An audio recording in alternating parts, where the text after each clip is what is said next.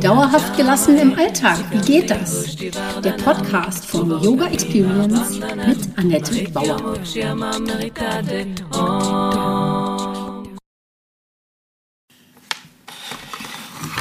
Hallöchen, schön, dass du da bist. Ich begrüße dich zur 27. Podcast-Folge. Es geht heute um das Nabel- oder Solarplexus-Chakra. Mein Name ist Annette Bauer, ich bin Yogalehrerin, Yogatherapeutin und Yoga-Coachin. Meine Vision ist es, Yoga von der Matte in den Alltag zu holen und mit meinen Yoga-Hacks kommst du locker durch die Woche.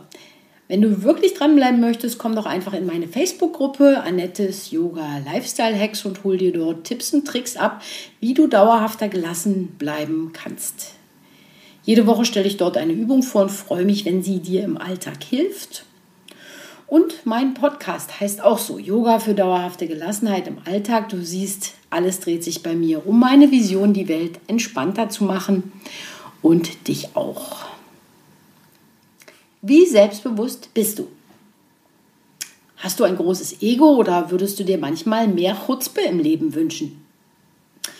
Worum geht es also heute? Das Solarplexus oder Manipura Chakra da geht es darum, dass die Energie den Gedanken folgt, um Selbstbewusstsein und Intuition, wenn das Ego verrückt spielt und was kann man für mehr Energie in dem Bereich tun.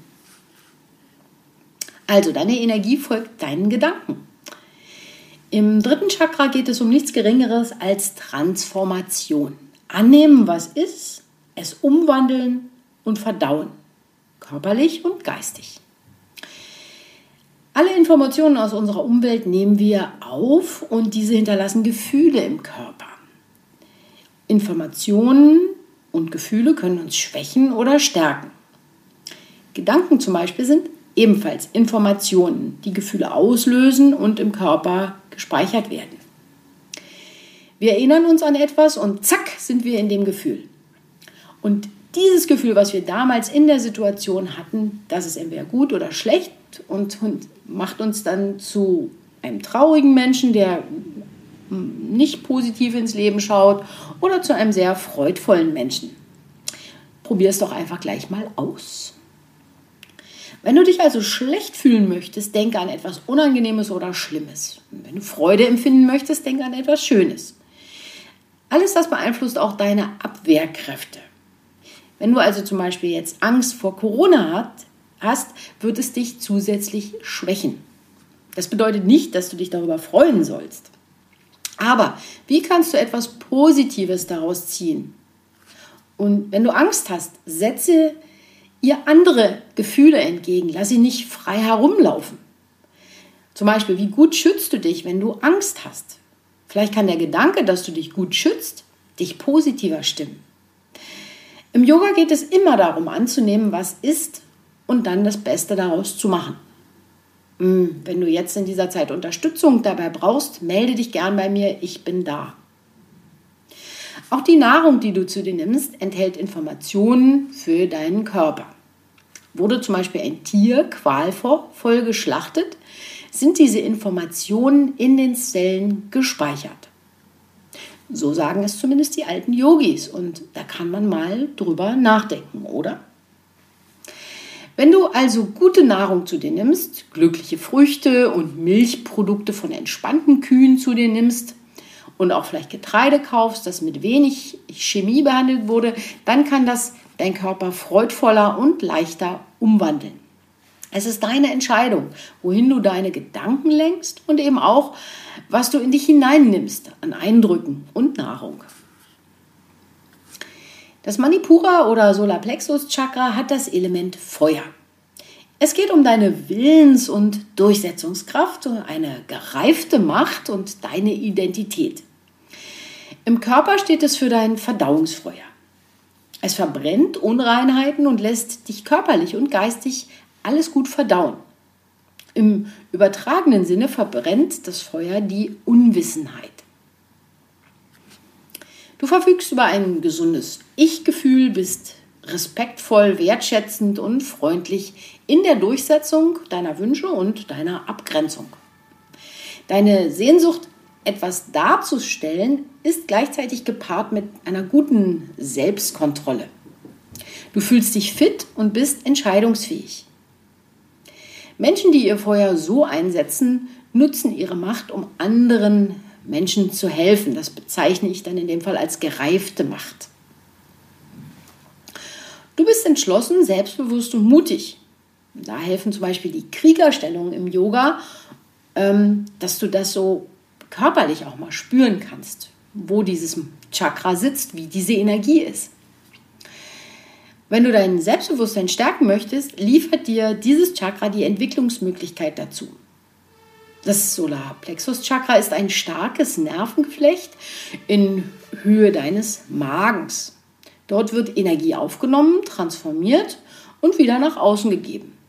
Und hier ist auch der Sitz deines Willens und deiner intuitiven Intelligenz. Wie zeigst du dich der Welt? Das dritte Auge, das sechste Chakra, hat ebenfalls mit Intuition zu tun, allerdings auf eine subtilere Art. Im Manipura Chakra geht es um das Feuer deiner Leidenschaft. Wofür brennst du im Leben? Was möchtest du in die Welt geben? Trittst du für deine Überzeugungen und Werte ein? Vertraust du dabei auf deine Intuition? Wenn das Ego verrückt spielt, sind erste mögliche Anzeichen zum Beispiel Verdauungsstörungen. Dann die eben schon genannten Ängste oder auch sogar Albträume. Wenn du Schlafstörungen hast, kann es auch am Manipura Chakra liegen. Dann ganz klar Wut, Aggressivität und Rücksichtslosigkeit. Da ist sehr viel, ähm, sehr viel Energie im Chakra und das läuft dann aus dem Ruder. Oder aber auch, wenn es zu wenig ist, ist da viel Selbstmitleid. Was kannst du für mehr Energie in diesem Bereich tun? Wenn du im Alltag etwas für dich tun möchtest, achte auf deine Ernährung und deine Verdauung. Und da der Verdauungstrakt im Mund beginnt, kannst du die ayurvedische Morgenroutine anwenden, um deine Energie im Manipura Chakra zu unterstützen. Sie beinhaltet zum Beispiel Zunge schaben, Öl ziehen, die Nase ölen und den Körper trockenbürsten. Das kann man alles morgens machen nach dem Zähneputzen oder vorm Zähneputzen. Und den Link dazu für die ayurvedische Morgenroutine findest du in den Show Notes, kannst du dir dann einfach bei mir runterladen.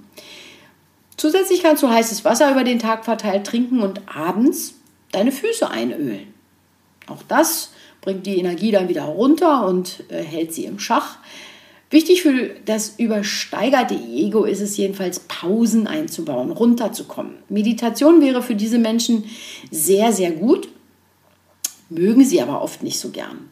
Das Ego fühlt sich dadurch ausgebremst und ein Mensch mit so Leistungsdenken, der brennt dann natürlich auf Dauer innerlich aus. Also du hast hier eine Burnout-Gefahr, wenn du da zu viel Energie drin hast und ein zu dickes Ego.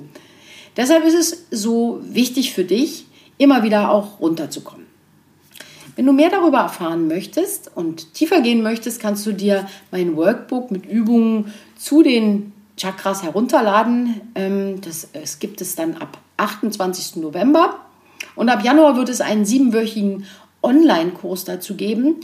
Ähm, der heißt dann Stress lass nach, mehr Energie mit den Chakras im Alltag. Da begleite ich dich dann über sieben Wochen. Die Links dazu findest du auch in den Show Notes. Was haben wir heute also gemacht? Die Energie folgt den Gedanken. Es ging um Selbstbewusstsein und Intuition. Was passiert, wenn das Ego verrückt spielt? Und was kannst du für mehr Energie oder für eine ausgeglichene Energie in diesem Bereich tun?